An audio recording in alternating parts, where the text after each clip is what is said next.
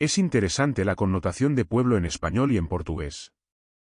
Da la sensación de que pueblo, en portugués, povo, se refiere a una base muy sencilla, sin formación, con pocas oportunidades, con un futuro limitado. En español, pueblo, tiene una carga ideológica grande.